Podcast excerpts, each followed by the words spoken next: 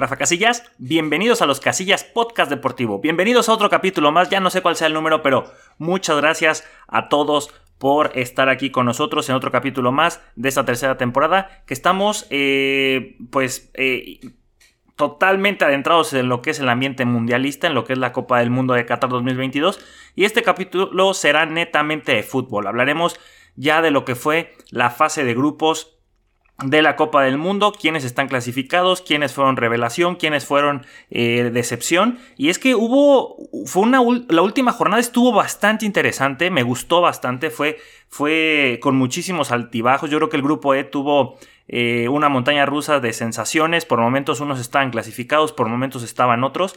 Y me parece que eh, eso para el espectáculo fue muy bueno. Estamos hablando netamente de lo que es el espectáculo de fútbol. Todo lo que rodea políticamente a este mundial, pues es otro tema, yo creo que para otro capítulo, eh, para otro tipo de debate. Pero en este vamos a analizar lo que ya fue la Copa del Mundo. Netamente el fútbol. Entonces, la última jornada nos dejó partidos muy interesantes y esta medida, porque muy pocos lo saben, eh, de tener que jugar ambos partidos del grupo en cuestión al mismo tiempo es una de las mejores medidas y que le da muchísimo, muchísimo realce al espectáculo del Mundial.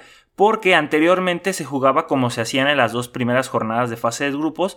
Primero jugaba un se hacía un duelo a una hora y posteriormente en otro horario se jugaba el otro pero si en el primer partido ya se sabía quiénes estaban clasificados, en el segundo pues ya no había mucho que hacer o simplemente tenías que jugarte a lo que te habían dejado en el partido anterior. Entonces no existía toda esa, eh, todo ese drama de que si los goles cuentan, si tengo que anotar, cuántos minutos le quedan al otro partido para que, para que me ayuden de aquel lado a que consigamos el pase. Eh, ese tipo de detalles no existían antes y ahora los hay. Y, eso creo que le da muchísimo, muchísimo realce al espectáculo. Y se notó en prácticamente todos los grupos. Alguien se estaba jugando algo. Y un dato bien curioso. Es la primera vez, creo que desde el Mundial del 78. O no, no, no, no. De, Francia 98. Que un eh, equipo no consigue los tres partidos ganados. O sea, ningún ningún equipo de ningún grupo logró ganar sus tres partidos. Parecía que lo iba a hacer Francia, no lo consiguió. Eh, al final iba a empatar, tampoco empató. Parecía que lo iba a hacer Brasil, tampoco lo consiguió. Entonces, muy interesante lo que nos deja este Mundial de Qatar. Y parece que las brechas entre las potencias y los nuevos eh, equipos, como en este caso yo hablaría de Japón, por ejemplo, pues empieza a cortar, ¿no? El fútbol eh, en esta popularidad internacional, pues también se está desarrollando eh, la metodología para formar a tu selección nacional, algo que lamentablemente en México, pues no está sucediendo. También vamos a hablar largo y tendido de eso. Bueno, eh, grupo A, Ecuador perdió contra Senegal 1 por 2. Para mí fue un partido tremendo. Ecuador mereció más. Ecuador se le puso al tú por tú a Países Bajos. Empezaron ganando el partido inaugural contra Qatar. Eh, le empataron a Países Bajos y lamentablemente pierden contra Senegal y se van los hermanos ecuatorianos. Yo creo que una de las selecciones que tienen un proyecto muy bonito que tenían por ahí era Kenner Valencia, goleador histórico de la selección eh, de Ecuador que lamentablemente será su último mundial, pero viene una camada atrás de él muy importante y eso me parece que eh, tiene que mantener a nuestros hermanos ecuatorianos muy emocionados de lo que se puede venir a la siguiente eliminatoria para el Mundial del 2026. Senegal sin Sadio Mané, su figura del Bayern Múnich, eh, está en octavos de final y jugando también un juego muy físico y anotando goles, que es lo importante, y ahí están. En el otro partido, pues meramente de trámite para los Países Bajos, 2 por 0 se clasifican también como el primer lugar. ¿Y eh, qué podemos decir de Países Bajos? Yo creo que el partido que más se le complicó a los neerlandeses, pues fue contra Ecuador, porque le ganan a Senegal y, empatan contra Ecuador y una victoria 2 por 0 contra Qatar. Digamos que sencillita, sin desgastarse y buscando simplemente los tres puntos para asegurarse la primera posición. Ese mismo día en el grupo B, Irán pierde contra los Estados Unidos por la mínima, 0 por 1, el proyecto más interesante de una selección de CONCACAF, seguida yo creo que de Canadá, que igualmente fue eliminado y no sumó ningún punto, pero son selecciones jóvenes, son selecciones con, un, eh, eh, con una proyección claro que sí al, 2020, al 2026, ya me andaba yendo yo con Juegos Olímpicos 2024, 2026, y me parece que podría... Eh, dar la sorpresa. Realmente se está trabajando para llegar dentro de cuatro años con este mismo proyecto y hacer las cosas bien. Algo que yo esperaría y, esperaba un poco más de Canadá, pero creo que Canadá también va por esa línea. Entonces Estados Unidos se clasifica jugando muy bien, con, con chamacos muy jóvenes, con mucho talento, que en las individualidades se nota que traen mucho de la escuela europeo europea, perdón, y que poco a poco se van a empezar a, compenetrar mejor. Entonces, bien por Estados Unidos, lástima por Irán, hizo su luchita, pero Ah, bueno, le pegó a Gales, claro que sí, le pegó a Gales en un partido donde eh, muchos pensaban que Gales, por ser el europeo, podría sacar adelante esos tres puntos y al final Irán dio la sorpresa. Me acuerdo haberme levantado a las 7 de la mañana con esa noticia y, bueno, al menos se llevaron una alegría. Por el otro lado, Inglaterra le pasa a uno de sus hijos menores también, que es Gales 3 por 0. Inglaterra para mí es una de las favoritas para llevarse esta Copa del Mundo, siempre y cuando no haga una locura su entrenador, porque lo ha hecho. Lamentablemente su entrenador pone a jugar a los, a, los, muchachos en posiciones que no son, hace combinaciones que no se entienden y, por ejemplo es, es, fiel defensor de Harry Maguire, cuando todos sabemos que en el Manchester United falla como, como pocos. Eh, y aquí es titular indiscutible o al menos es una de sus piezas fundamentales y, bueno, eh, creo que Inglaterra no debe de pecar de soberbio ni de confiado porque hizo una buena fase de grupo, se le complicó un poquito contra Estados Unidos, pero Inglaterra creo que de las selecciones que llegaron el año pasado a las rondas finales, sobre todo a las semifinales, que fue Croacia, Inglaterra, Francia y Bélgica, me parece que es la que se mantiene con eh, mayor proyección en este mundial. Francia también está muy fuerte y tiene a muchos de los que fueron campeones mundiales y muchos jóvenes con gran talento, pero la siendo un poquito mermada. En cambio, Inglaterra, yo lo veo que todavía tiene más punch y se aprovechan al, máximo goleador hasta el momento de la competición, que es Rashford. Yo creo que pueden llegar muy lejos. Eh, se despide Gales, entonces Gareth, Bale se va a ir a jugar eh, golf. Entonces todo tranquilo ahí. Del grupo D. Túnez le saca el partido a Francia. De hecho, Francia había empatado en el último minuto con un gol de Griezmann que se anuló después de que terminó el partido. Eso estuvo muy interesante porque yo me fui con la idea de que se habían empatado.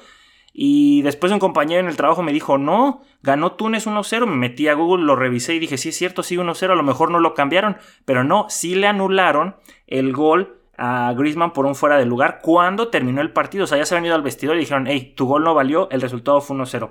Muy interesante eso. De todos modos, Francia califica sin problema. Pero la sorpresa fue de Australia, que le gana 1 por 0 a Dinamarca.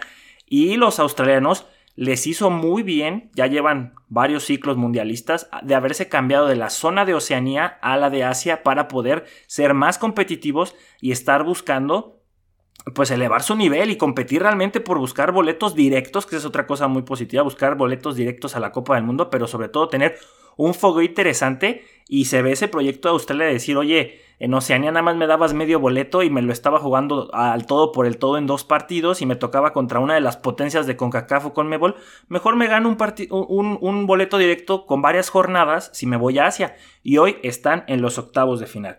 Grupo C, Polonia, Argentina y Arabia Saudita contra México. Aquí yo vi una pregunta que decía, ¿qué opinas de cómo jugaba Arabia en línea? Y más de siete goles que les anotaron fueron fuera de lugar. También le pasó a México, pero en el primer tiempo fue muy interesante que, que México eh, no caía en el fuera de lugar y creaba peligro. Tanto así que los goles que anotan en la segunda mitad fueron sobre la línea, fueron muy cerrados eh, bueno, el primero que hizo Henry Martin, el segundo fue un golazo de tiro libre. Y, pues bueno, lo seguían intentando. Después de ahí creo que México empezó a sentir la presión de que a pesar de que Argentina ya, iba ganando 2 por 0 contra Polonia, le hacía falta otro gol para poderse clasificar. Estábamos esperanzados en que Messi y compañía nos harían el favor. Por ahí Messi falló un penal, el que hubiera sido el primer gol. Y, y si sumamos los otros dos que anotaron, no hubiéramos tenido que andar friendo espárragos. Pero estás en una Copa del Mundo, no puedes depender que eh, en otro partido otro equipo te haga el favor, y menos Argentina. Y, esta situación pasó en otras tres ocasiones más, no solamente aquí, pasó con Alemania y pasó, ¿con quién más pasó? Ahorita reviso, pero hubo otra, otra situación, creo que Uruguay también estaba esperanzado ayuda de, de alguien más. El punto es que México entró en la desesperación por conseguir el tercer gol y cayó en los fueras de lugar que estaba haciendo bien Arabia Saudita.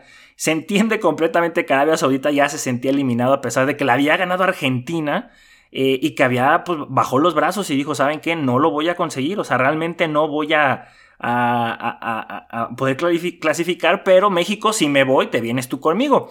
Los cambios que se hicieron tanto en el partido contra Argentina contra Arabia Saudita fueron muy cuestionados. Alguien que se le vio una cara de susto fue a Roberto Alvarado, bien lo, mencionas tú, KBB. Eh, no estaban preparados. y, algo clave, el partido contra Argentina, no lo habíamos platicado en este programa, se notó muchísimo que el Tata Martino entregó el partido, entregó totalmente el juego, entregó desde que dio la alineación una, una noche antes, en decir voy con línea de 5, no voy con una punta, voy con los dos extremos que en ese entonces al inicio del partido eran Irving Lozano, Irving Lozano y Alexis Vega. Y, realmente pues son, son encaradores estos muchachos, son dribladores, son, buscan eh, eh, encarar al, rival y, hacer daño, pero buscan más hacer la asistencia antes que el gol. Alexis Vega creo que le faltó un gol para poder realmente consolidarse y decir, sabes qué, me voy a Europa, pero es que sí tienes el desborde, pero no tienes para finalizar y tuvo muchas oportunidades de hacer tiros a gol. El Chucky también se empachó de las oportunidades que se iba creando, no se animaba a tirar y cuando lo hacía salía volando el balón para cualquier lado menos para la portería. Se hacen los cambios con Antuna, se hace el cambio con Alvarado y los dos traen una cara de susto, sobre todo eh, eh, Roberto Alvarado, por ahí hubo una imagen donde se ve que, que, Alvarado voltea a ver a Messi y le da una barrida, pero no de esas mala onda, sino de que realmente estoy jugando contra Messi. Y, y, realmente sí, sí estabas jugando contra Messi, estabas jugando en una Copa del Mundo, pero la actitud de ir a un mundial es, no importa que esté Pelé, no importa que esté Messi, Cristiano Ronaldo, quien sea, tengo que ir a partírmela, estoy jugando al tú por tú. Y ahí se nota muchísimo la inexperiencia, se nota mucho de tener tantos partidos moleros, de que te rozas con jugadores, sí, con selecciones y jugadores que ni siquiera van a ir a la Copa del Mundo contra Haití, contra El Salvador, con todo el respeto del mundo que tengan esas elecciones. Si el proyecto de México es ir más allá del quinto partido, ya ahora clasificar de grupos, pues tienes que estar compitiendo contra los grandes con, con, con, el proceso, con los muchachos que van a estar en el proceso para llegar al mundial y que no les pase este tipo de cosas. Entonces, ahorita vamos a seguir hablando un poquito más sobre lo que fue con México, pero bueno, queda eliminado México, queda eliminado Arabia Saudita. Ahorita que analicemos los grupos. Grupo F, Croacia y Bélgica 0 por 0, Marruecos le gana 2 por 1 a Canadá, clasifica Croacia, clasifica Marruecos, tremendo lo de Marruecos y una verdadera lástima lo de Bélgica, es lo que platicaba ahorita de los cuatro semifinalistas de Rusia 2018, pues Bélgica y Kevin De Bruyne lo dijo, ya somos una selección vieja y eran un año en promedio más, más jóvenes que la selección mexicana con 27 puntos y algo. Y aún así sabían varios de ellos que ya no estaban al nivel. Entonces, si alguien te dice eso, con un nivel como es Kevin De Bruyne, mejor jugador de la Premier League, super eh, figurón con el Manchester City, que entienda que la situación con Bélgica no está funcionando, pues eh, complicado decir que en México teníamos esperanzas de algo más grande. También Bélgica es un caso muy interesante, ahorita lo platicamos. Grupo E, este para mí fue mi favorito. Japón le gana 2 por 1 a España, pero iba perdiendo 1 por 0, entonces los españoles ya se sentían soñados, Alemania también ya estaba tranquilo, si pasaba. Pero los japoneses le dan la vuelta y con eso eliminan a Alemania. Y luego Costa Rica iba perdiendo contra Alemania, lo empata, le da la vuelta y con eso eliminaban a España. Durante tres minutos España y Alemania estaban eliminados.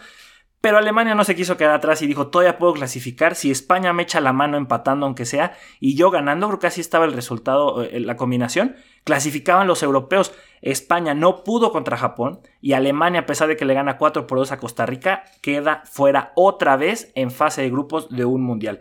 Alemania ya no es lo que era antes, ya no era esa superpotencia, hoy ya se le sabe cómo jugar en Copas del Mundo. Yo no sé ahí realmente cuál fue cuál es el error del proyecto, porque línea por línea, individualmente hablando de los jugadores, uno por uno de la lista, son cracks, son tremendos. Por ahí tal vez el centro delantero no tanto.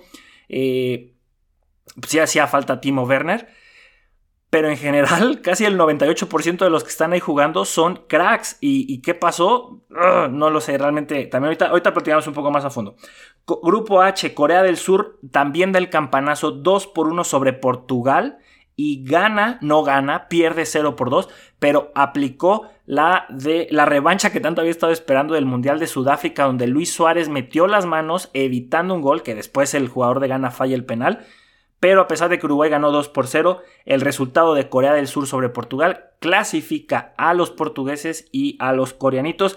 Es lo más mexicano que tenemos en este mundial. Song, que en su momento nos ayudó junto con toda Corea en el mundial de, Rusia 2018. Hoy estamos con la, con la selección coreana. Grupo G. Serbia pierde contra Suiza 2 por 3, un partidazo. Se dieron con todos los europeos y bien merecido el pase de Suiza. Y Camerún le gana 1 por 0 a Brasil B. Realmente Brasil traía a todos sus suplentes, pero eh, lo intentaron, lo intentaron, pero no lo lograron. Y realmente se nota quién es la selección A y, hoy vieron muchas carencias de esta Brasil y sobre todo esta Brasil B que nunca había jugado junto. O sea, que no se conocían estos muchachos y, que no pudieron conseguir el gol contra una Camerún que estaban muy limitados técnicamente, pero físicamente son unos leones. Y el gol muy merecido. Un dato muy curioso. Esa tarjeta roja que le sacan al jugador de Camerún que festeja después de haber metido el gol, se quita la camisa, ya trae una amarilla. Le sacan la segunda amarilla y por eso le expulsan. Es eh, junto con Zidane, Zinedine Zidane en el Mundial de eh, Alemania 2006 son los últimos dos jugadores que anotan gol y que después le sacan una tarjeta roja en un mismo partido. Un dato muy interesante. Ahora sí, nos vamos a las posiciones y ahorita vemos rápidamente lo que son los cruces. Del grupo A, Países, Bajos en primer lugar, Países Bajos en primer lugar con 7 puntos, 2 victorias, un empate. Senegal, 2 victorias, una derrota. Ecuador, una victoria, un empate, una derrota. Y Qatar, nada de nada. Qatar, el peor anfitrión futbolísticamente hablando que ha existido. Ya sabemos que fue el primer anfitrión en, el partido inaugural perder. ¿Y contra quién? Contra Ecuador. Entonces entran en la historia doblemente, porque quién lo diría que una selección como Ecuador, que entre comillas era de las débiles, fue para mí una de mis favoritas de ver sus partidos. Un corazón, una actitud. Eh, pero en fin, los dos quedan eliminados. Y como decía, o sea, Qatar muy mal futbolísticamente. Y pues ya, es todo lo que podemos hablar de Qatar. De Ecuador también ya le eché muchísimas glorias. Eh, Senegal, muy bien su planteamiento. Se llevan dos victorias muy importantes y tendrán que aprovechar su físico. Yo creo que las elecciones eh, africanas, a excepción de Marruecos, son más físico que técnico, que táctico. Entonces tienen que aprovechar eso, tienen que andar correlones, tienen que recuperar balones, meter, eh, meter fuerte la pierna. Países Bajos. No creo que sea la selección favorita para ganar este mundial. Sí podrá llegar, yo creo, a las siguientes instancias, sobre todo en su cruce. Creo que no le toca a alguien del todo muy, muy complicado. Países Bajos le toca contra Estados Unidos. Entonces se la puede ver complicada, será un duelo muy interesante. Si logra pasar de ahí, claro que puede seguir avanzando, pero para mí, Países Bajos tiene esa combinación entre juventud y experiencia. Por ejemplo, con, eh, en la defensa con De Beer, de, em, Matías de Vic, no lo puedo pronunciar bien, el, de Holanda, el defensa de Holanda. Eh, está De Jong, está este jugador del, del, PSV, el delantero, que también lleva dos goles. Eh, tiene, armas para poder hacer algo interesante, pero habrá que tener un poquito de paciencia porque este Estados Unidos, a pesar de que tiene un rival complicado, también tiene armas con que pasar. Grupo B, Inglaterra se lleva 7 puntos, Estados Unidos 5 puntos con una victoria y dos empates, Irán una victoria, dos derrotas. Gales, un empate, dos derrotas. Sorpresivamente, eh, comenzaron empatándole a Estados Unidos. Después de Estados Unidos le empató Inglaterra y con la victoria se aseguró el pase. Pero Gales empata con Estados Unidos, pierde contra Irán, pierde contra Inglaterra. Inglaterra pues se pasó dándole un repasón a Irán. Con Estados Unidos empata y eh, hizo un partido muy mesurado contra Gales. Aún así, para mí Inglaterra es de mis favoritos para llevarse esta Copa del Mundo. Entonces, Países Bajos puede avanzar. Inglaterra es de mis candidatos para llevarse el Mundial. Grupo C. Argentina no nos echó la mano.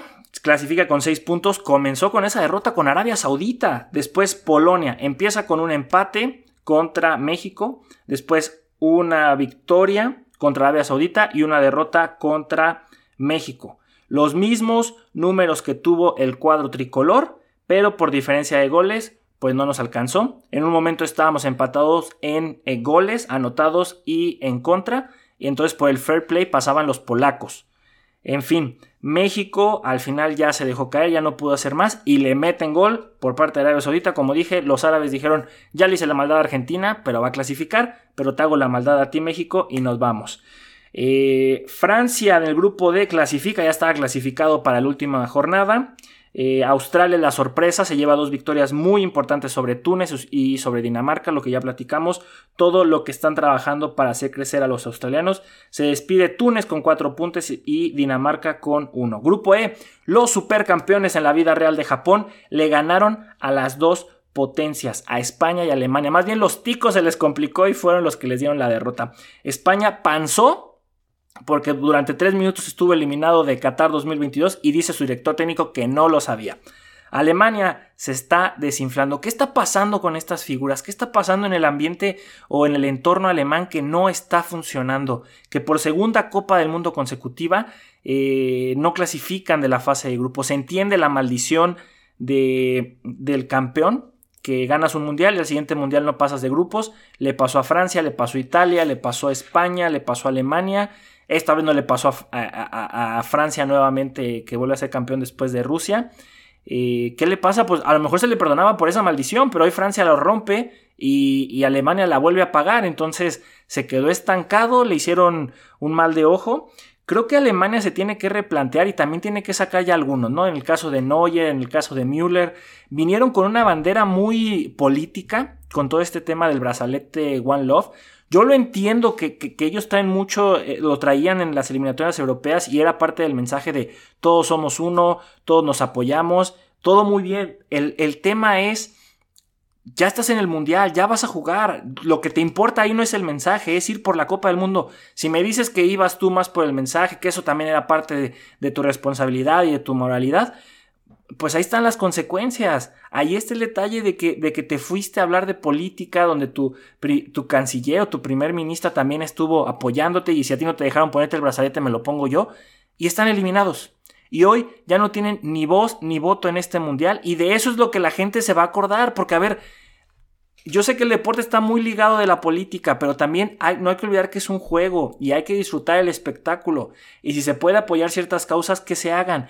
Pero si vas a ir al Mundial de Qatar y vas a quererte poner a hacer una revolución en mitad del torneo, no vayas. Si no estás de acuerdo con las reglas del país, simplemente no vayas. ¿Qué hubiera sido más fácil Alemania? Yo no estoy de acuerdo con esto, con permiso no voy. Que Dinamarca también dijo, mi uniforme, el escudo no se va a ver porque no quiero que, que mis colores y todo eso se vean manchados por el país anfitrión. Pues no vayan. Oye, pero es que desigualdad y todo eso. Sí, pero si te están diciendo que vas a ir a una casa ajena y quieres ir a cambiarle las reglas que te están poniendo en esa casa ajena, te van a echar para afuera y no vas. Entonces Alemania estuvo muy eh, en ese mood político y al final pues terminó pagando los platos y se retira. Costa Rica al menos en el último partido intentó irse con la mayor dignidad posible porque les pusieron un baile los europeos, España le puso una goliza, Alemania al final pues también le puso una goliza. Curiosamente fue el mismo resultado que pasó en el partido inaugural de Alemania 2006 eh, entre Alemania y Costa Rica en eh, el partido inaugural, creo que fue en Múnich, en el Allianz Arena. Entonces los ticos se van intentando, intentaron llevarse la mayor dignidad que pudieron, pero pues se quedan sin nada. Con CACAF en serios problemas porque ni Canadá, que está en el grupo F, que también quedó eliminado, ni México, ni Costa Rica pudieron salir adelante. Entonces, de los cuatro, pues nada más el 25% del CONCACAF logró clasificar. Sorpresa en el grupo F, clasifica Marruecos con dos victorias, un empate. Croacia también clasifica con cinco puntos, una victoria, dos empates. Bélgica, una victoria, un empate, una derrota. Los viejitos de Bélgica, entre comillas viejos, se van. Y Canadá no tuvo ninguna victoria. Tuvo dos goles a favor, siete en contra. A Alfonso Davis, primer gol que anota Canadá en una Copa del Mundo. Y al menos se fueron con dos golecitos. Fue lo más rescatable, pero le tengo mucha fe a Canadá que si siguen con este proyecto puedan llegar lejos en el 2026. Bélgica, habíamos dicho que íbamos a platicar un poquito de Bélgica. Es una selección que también línea por línea y en individualidades tiene grandísimos jugadores jugando al máximo nivel eh, en toda Europa, pero cuando se conjugan no funcionan. Son esta selección también, estas generaciones doradas que se esperaba grandes cosas y lo mejor que pudieron hacer fue el tercer lugar en Rusia 2018 y, yo creo que es genial. Lástima, lástima que por ahí no se pudieron llevar ni un trofeo, ni la Nation Leagues, ni la Eurocopa, y no se diga un mundial. Eh, pero se acabó. Realmente yo creo que también esta selección se acabó. Eh, habrá que ver si van a escarbar para atraer más jóvenes. Pero por lo pronto lo que fue de Brun, Courtois, eh, Hazard, pues ellos ya acabaron ya acabaron y esta Bélgica, su momento fue el 2018, en este intentaron y venían como una de las favoritas por los nombres que tenían, pero cuando estaban juntos no, no compaginaban, no se encontraban. Y de hecho por ahí ya, yo, yo me sabía algunos chismes ahí entre que compartían una novia o que no, de Bruno y Courtois, que ya no se llevaban bien, que ni siquiera se hablaban, pero pues sí, a la selección y la lana que te dan ahí, pues era bastante tentador como para dejarlo ir. Lástima, se van. Curiosamente, los subcampeones Croacia, bajita la mano, pasaron. Con dos empates y con una victoria pasaron. La sorpresa fueron los africanos. Marruecos, que trae también jugadores muy buenos. Creo que es una de las selecciones que tiene más jugadores naturalizados o que nacieron en países europeos, como en Holanda, en Alemania. España, como es este Hakrif, el, defensa derecho del Inter de Milán, y, que está en un nivel altísimo, que, toda su vida han estado en Europa, pero pues bueno, tiene la nacionalidad de Marruecos. Grupo G, Brasil en primer lugar, Suiza también eh, clasifica con la misma cantidad de puntos, pero por diferencia de puntos, eh, diferencia de goles, eh, clasifica en la segunda posición. Camerún se quedó a nada de clasificar, los goles no le alcanzaron, y Serbia en ese partido de ida y vuelta, pues al final solo se lleva un puntito, un empate que consiguió contra Camerún. Los brasileños, como habíamos dicho, su selección B no se entiende, entonces habrá que ver si los del grupo A estarán listos para las eliminatorias, porque será muy importante que se entienda esta Brasil, que, que con sus titulares es muy peligrosa y otra de las candidatas para mí para llevarse este mundial. Grupo H, Portugal pasa con 6 puntos a pesar de que perdió en su último partido contra Corea del Sur, que fue suficiente para que con 4 puntitos clasificara, dejando afuera a Uruguay con la misma cantidad de, eh, de puntos, con la misma diferencia de goles, pero como Corea del Sur había anotado más goles, tuvo 4 goles a favor y 4 en contra, Uruguay tuvo 2 a favor, 2 en contra, pero la FIFA premia a los goles a favor. Y gana pues que se, se despide, que se llevó eh, del, paraíso al infierno a Uruguay y le dijo, de esta me vengo yo y si me voy, te vienes tú conmigo. Ahora sí, los cruces para los octavos de final que comenzarán el día de mañana. Bueno, si cuando estén escuchando esto, ojalá sea antes de, pero ya son inmediatamente el día sábado 3 de diciembre a las 9 de la mañana, tiempo del centro de México. Países Bajos contra Estados Unidos a la 1 de la tarde, Argentina, Australia. El domingo 4 de diciembre a las 9 de la mañana, Francia contra Polonia y a la una Inglaterra contra Senegal. El lunes 5 de diciembre Japón contra Croacia y a la una de la tarde Brasil contra Corea del Sur. Y el martes Marruecos contra España a las 9 de la mañana y Portugal contra Suiza a la 1. A ver, duelos europeos, Portugal-Suiza, Francia-Polonia. Después tenemos Europa contra CONCACAF, el primer partido de octavos. Después la Conmebol contra Asia con Australia. Después ya vimos a los europeos Francia-Polonia. Después un equipo europeo Inglaterra se enfrenta a un africano Senegal. Uno asiático que es Japón se enfrenta a un europeo Croacia. Uno de Conmebol Brasil se enfrenta a un asiático Corea del Sur. Un africano Marruecos se enfrenta a un europeo España. Y los dos europeos Portugal Suiza. A ver, ¿cuántos africanos pasaron? Marruecos y Camerún. Luego de Conmebol pasó Brasil, Argentina. Brasil, Argentina. Y ya, ¿verdad? Porque quedó eliminado Uruguay. ¿Y quién más quedó eliminado de eh, la Conmebol? Eh, aquí no. Aquí tampoco. Ecuador. Ecuador fue el otro que quedó eliminado. Entonces, ya están los horarios, ya están los, los invitados a, la ronda de eliminación directa. Y eh, pues ya les dije, mis favoritos son Inglaterra, Brasil y Argentina puede tener una buena eliminación. Digo, creo que contra Australia si no va a ser una decepción mayúscula, tiene que clasificar y, de ahí pues para adelante, ¿no? A lo mejor ya los cuartos de final se ponen un poco más complicados. Un dato también curioso, Messi y Cristiano Ronaldo están en llaves opuestas, o sea que la única forma en que estos cracks se puedan encontrar es en la final. ¿Se imaginan un eh, Portugal contra Argentina en la final? Estaría muy interesante. Y por último, les quiero platicar de estas ocho medidas que va a tomar la Federación Mexicana de Fútbol eh, después de este tremendo fracaso que sucedió en Qatar. Fíjense nada más, a ver qué opinan ustedes si estas medidas pueden funcionar de cara al Mundial del 2026. Primero, hay que regresar el ascenso y descenso. Esto es obvio, ¿no? Eh, el, el hecho de que no existiera esto quitaba mucho tanto el espectáculo para los que estaban en el último lugar como la competitividad o las ganas de quererte quedar en, en, la primera división, ¿no? Porque si quedabas eliminado, tal vez por la porcentual se me hace una tontería y también yo creo que el formato tiene que cambiar, ya los torneos cortos no nos hace competitivos porque se premia la mediocridad, el repechaje está muy entretenido, pero después de una campaña de 16 jornadas, hacerlo eliminación directa. Bueno, si lo hicieras como en el básquetbol a 4 de 7 juegos, pues entiende que seguramente la, la regularidad que tuviste durante la temporada pues, va a pesar y te va a ayudar. Pero es a partido de ida y vuelta. Son 180 minutos de cualquier cosa puede pasar o penales que no estudia y va y de ahí premias al séptimo, al sexto lugar. Haces campeón a uno que pasó por repechaje. No sé, yo también creo que ya debe ser un torneo largo. Y bueno, regresando a lo del ascenso y descenso, Creo que es muy bueno porque creo que somos de las poquísimas ligas que no tienen eso. Bueno, Estados Unidos, pero porque ellos, su formato es muy tipo NBA, MLB, hockey, que siempre son los mismos equipos. Pero en Europa hay descenso. En Sudamérica hay descenso, hasta el River Plate descendió y te tienes que armar, a la Juventus la descendieron, te tienes que rearmar para poder regresar otra vez a la, a la categoría de honor.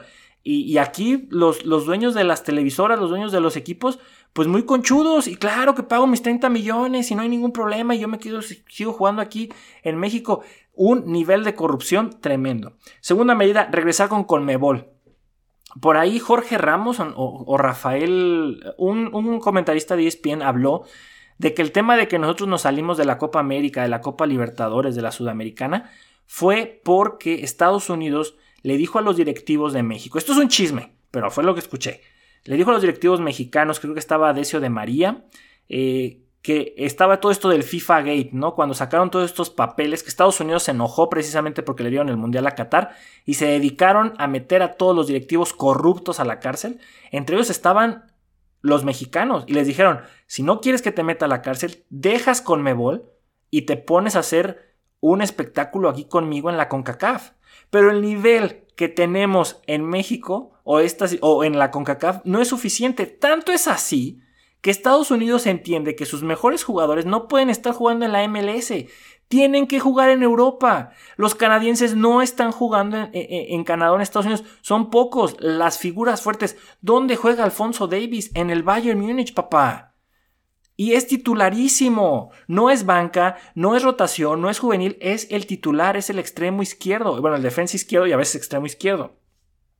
Entonces México toma esas medidas, deja de exportar jugadores, porque México claro que quiere exportar a precios estratosféricos, como si estuviéramos vendiendo a Maradona o a Pelé.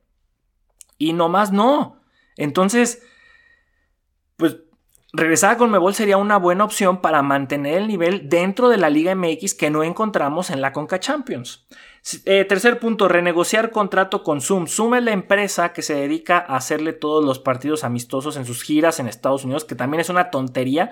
Somos de los poquísimos, si no es que el único país que juega de local y sus partidos amistosos en otro estadio, en otro país, en, otros países, eh, con super estadios, para que vaya toda la raza que está allá. Y la gente de allá se me podrá enojar y decir, pero es que a nosotros nos gusta ir a ver a, México. ¡Claro! Yo sé que a los mexicanos que están en los Estados Unidos les gusta. Que, que, que, vaya la selección mexicana, lo entiendo totalmente y, llevar ese pedacito de su país con ustedes es muy importante, pero les ponen unos partidos moleros Todavía dijeras, bueno, van a llevar a Bélgica, van a llevar a Francia, van a llevar a Brasil. Son partidos que valen la pena y que de menos, si no mete un gol México, le van a meter unos tres los otros equipos. Pero no competimos con eso. Les llevan que Haití, que vamos a hacer otro partido contra Costa Rica, el partido 18.000 contra Ecuador. No está mal esos equipos, pero tenemos que pensar que si tenemos un partido así, hay que tener unos dos, tres de buen nivel, con, o, con, con, con selecciones superiores a nosotros. Entonces Zoom lo que quiere es hacer partidos sin importar el rival, pero seguir llenándose las arcas de dinero y a la federación le conviene eso, pero deportivamente no sirve, no sirve.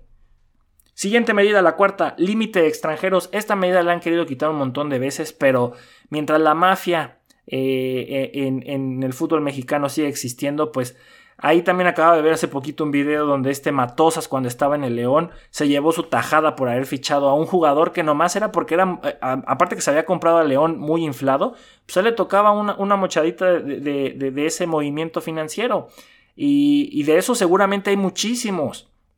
muchísimos movimientos llenos de corrupción y con muchos extranjeros. Sabemos que los argentinos, que los colombianos, que muchos ecuatorianos vienen a México, traen, muchos tienen muy buen nivel, pero la mayoría no, son petardos, por eso no se van a Europa. Y son los que nos vienen a quitar los lugares para los jóvenes, las jóvenes promesas, para el, talento que tenemos y pues lastimosamente nos está afectando. A ver si es cierto que hacen esa reducción. Luego, la Liga MX y la Federación Mexicana de Fútbol serán independientes para que no haya problemas de intereses, que, que llévate este jugador a la, a, la, selección, que no te lleves a este.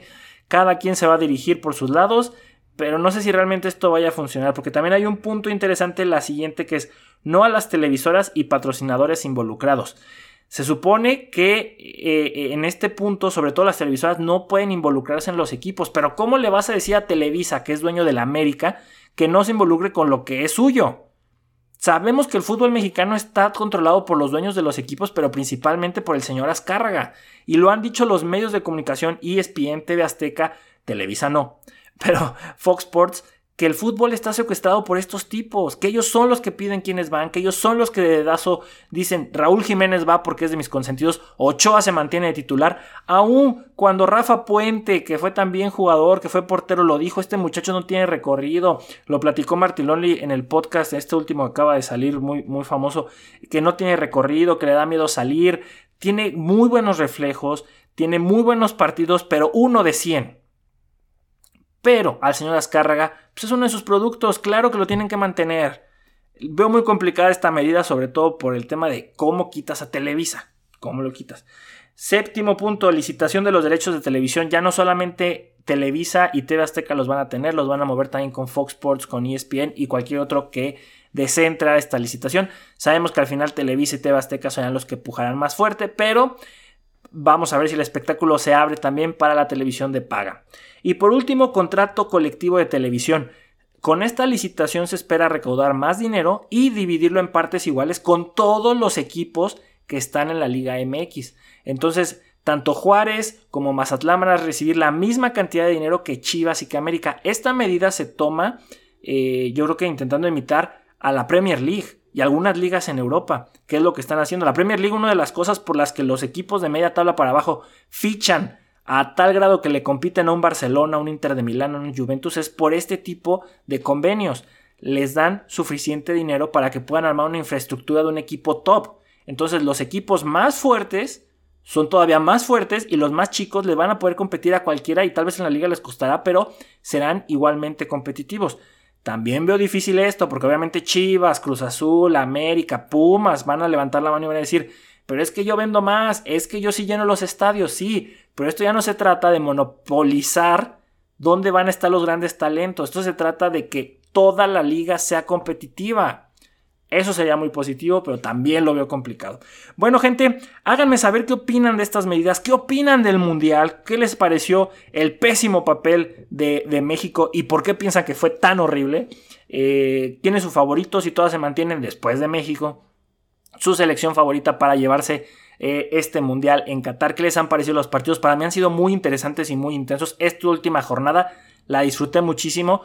La buena noticia es que mañana comienzan los cuartos de final el día sábado 3 de diciembre. La mala noticia es que después de eso se terminan los días seguidos de partidos de todos los días. Fueron dos semanas, dos semanas y media de partidos todos los días y después ya se vienen descansos para los cuartos, semifinal y final. Y se nos acaba el mundial y esperar tres años y medio a que llegue el mundial México, Estados Unidos, Canadá 2026. Gente, muchas gracias por estar con nosotros. Síganos en nuestras redes sociales, Instagram, Facebook, TikTok como Los Casillas Oficial. La verdad, les agradezco muchísimo. Y una gran noticia, en TikTok ya pasamos los 10.000 seguidores, ya estamos en los 12.600 cuando estoy grabando este capítulo. Muchas gracias a toda esa gente. Tal vez no nos están escuchando todavía en el podcast, ojalá que también nos sigan por acá, nos sigan en Instagram, que se note su apoyo y que nos dejen sus comentarios, qué les está pareciendo el programa, qué les ha parecido el contenido. ¿Tienen alguna opinión, algún tema del que queramos hablar? Este día no hablamos mucho de NBA, ni tampoco de, o no hablamos nada de NBA, ni tampoco de Fórmula 1. Eh, bueno, una noticia rápido, porque esta sí es importante. El Premio Nacional de Deporte se lo llevó Checo Pérez en su categoría de deporte profesional.